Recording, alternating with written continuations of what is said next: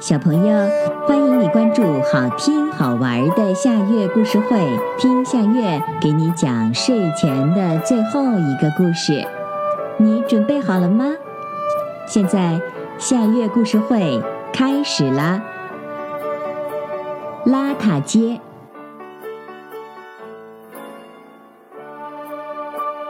不知道你有没有坐过一千零一路公共汽车？如果你在终点站下车，那么你就会看见那棵又高又大的树了。如果你顺着那条路继续往前走，你就可以看见一条奇怪的街道。这条街的名字叫邋遢街。邋遢街上的房子和邋遢街上的居民一样，都是脏兮兮的、灰扑扑的，就连邋遢街上的花儿也不例外。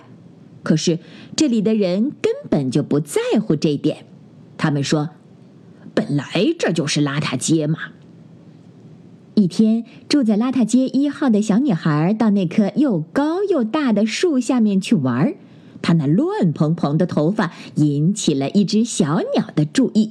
小鸟正准备筑一个鸟窝，看见小女孩，它很高兴，想着：“多好的一个窝呀！”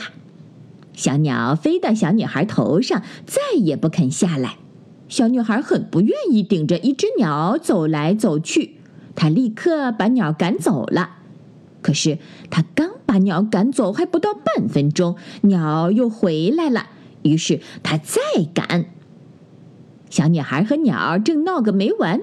一只路过的浣熊看见了这一幕，笑弯了腰。这时，小鸟猛地一扇翅膀，一粒灰尘飞进了小女孩的眼睛。呀，快跟我来！浣熊拉着小女孩来到小溪边，他用清澈的溪水洗干净了小女孩的眼睛，还有她的额头、脸和下巴。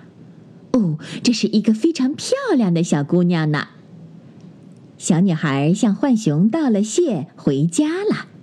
妈妈看见小女孩干干净净的脸蛋儿，再看看她乱蓬蓬的头发，她拿起了一把梳子，给她梳了两根漂亮的麻花辫儿，还给她换了一条漂亮的裙子。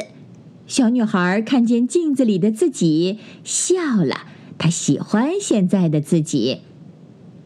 妈妈看看小女孩，再看看乱糟糟的房间，她忽然想起来，家里已经很久没有大扫除了。于是，他拿起抹布和扫帚。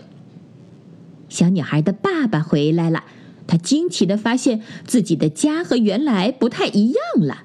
他说：“是啊，我也应该去收拾一下我们的花园了。”小女孩的爸爸在花园里忙活了半天，他除了草，给玫瑰花浇了水，还重新油漆了房子外面的篱笆。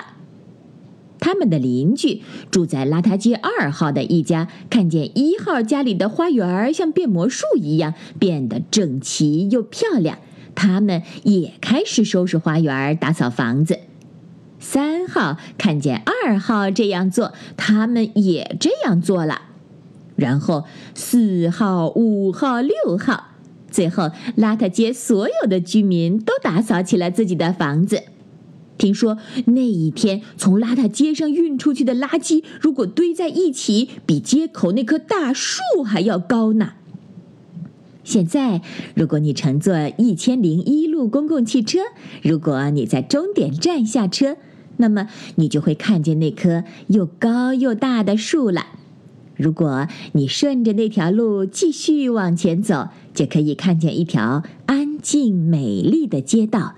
这条街的名字叫邋遢街，但是邋遢街现在一点儿也不邋遢了，只因为那一次一个小女孩一点小小的改变。